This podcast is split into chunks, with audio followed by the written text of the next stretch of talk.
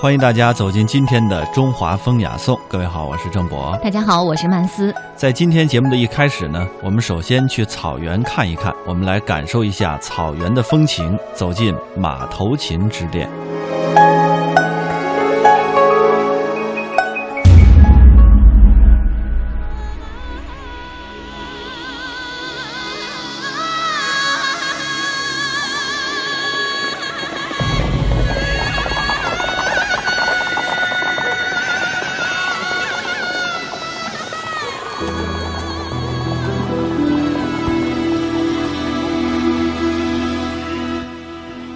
有人曾经说过，对于草原的描述，马头琴的旋律远比画家的色彩和诗人的语言更加传神。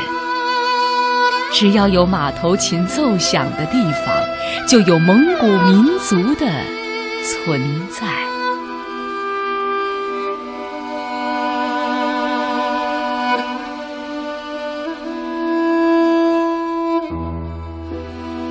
这个人是为马头琴而生，为马头琴而死的。感觉到这个马头琴，这个乐器，它给我又带来过痛苦，也带来过幸福。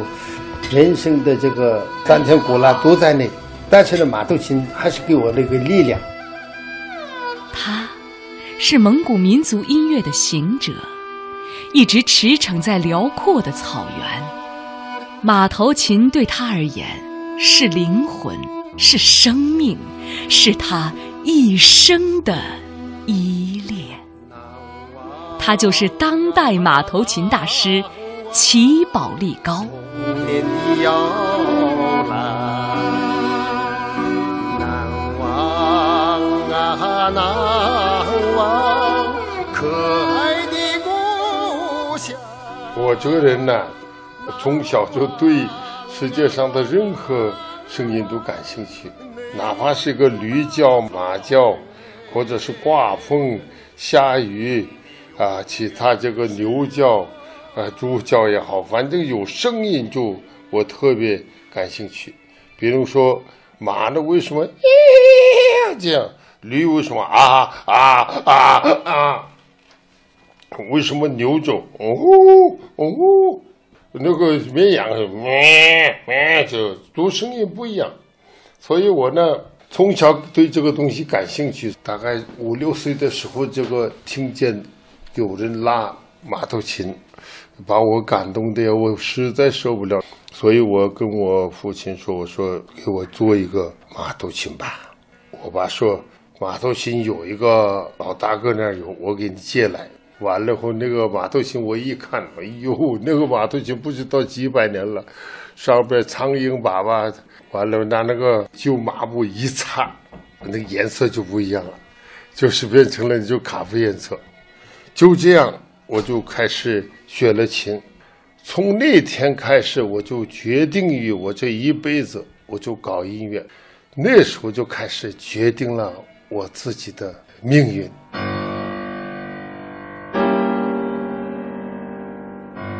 九四四年二月二日，保利高出生在内蒙古美丽的科尔沁草原，从小就表现出超人的音乐天赋，刚满八岁就能演奏几十首蒙古民歌。他的命运和马头琴紧紧地联系在一起。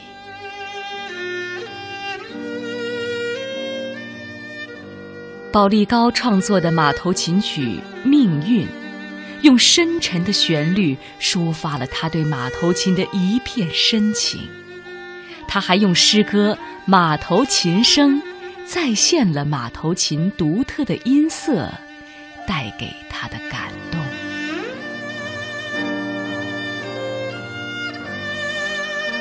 一种独特的声音，深深的。留在心底，时而澎湃，时而平静。你是生命的律动，是心灵的共鸣。历经岁月的洗礼，你把人生的音符谱写成爱的琴声。在你的琴声里，我仿佛看见了草原上的四季，听见了草原上的鸟鸣。你如果是一条蜿蜒的河流，我就是你身边的羊群。倾听你对家乡的爱恋，还有你对草原的深情。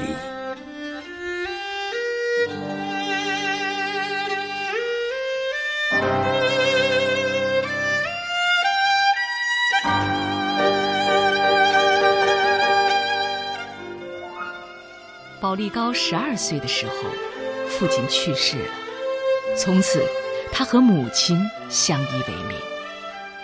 拉着父亲留给他的马头琴，宝利高已经成为草原上远近闻名的马头琴少年。一九五八年十月，内蒙古歌舞团看中了他，那年他才十四岁。告别家乡。一个人去遥远陌生的地方学艺，母亲给了他莫大的支持。孩子，要拉就拉马头琴。半夜，我一推门一进去，我妈说：“你是不是又跟你老师打起来了？” 我说：“不是。”笑什么呢？我说：“我走呀。”嗯。去哪儿？我说：“文工团。”啊。你一走就永远不回来了。我说：“哎呀，儿子，你这样，等一会儿。”他也高兴，他抽了一一袋烟。他说：“哎，我死的时候不能把你装在兜里拿走啊，儿子嘛，闯荡去吧。”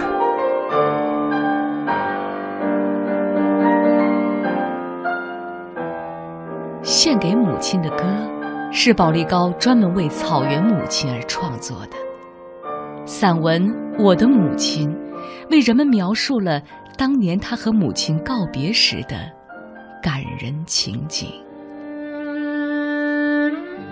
母亲给了我一碗奶油拌炒米，我吃完后背上行李就往外走。母亲从怀里拿出仅有的十五元钱给我，这是你哥。参加四平战役牺牲时，民政部门给咱家的抚恤金都在这儿了，你拿上吧。儿子，你要记住，一个人要成为伟大的人的话，就要天天和自己过不去。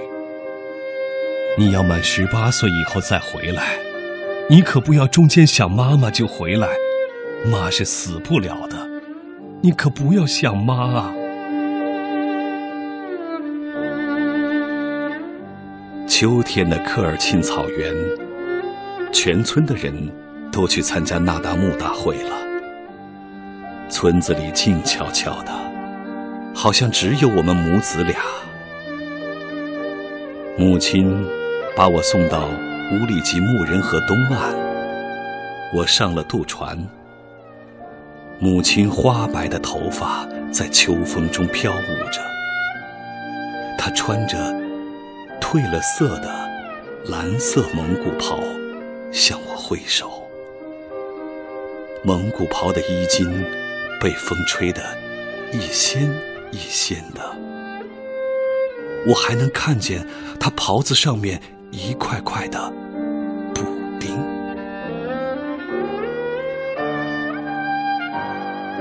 母亲当时肯定是流泪了。当时年幼的我体会不到这些，只是高兴的又唱又跳，好像秋天的蝈蝈也在和我一起歌唱。我拿起柳条，打着路边的小草，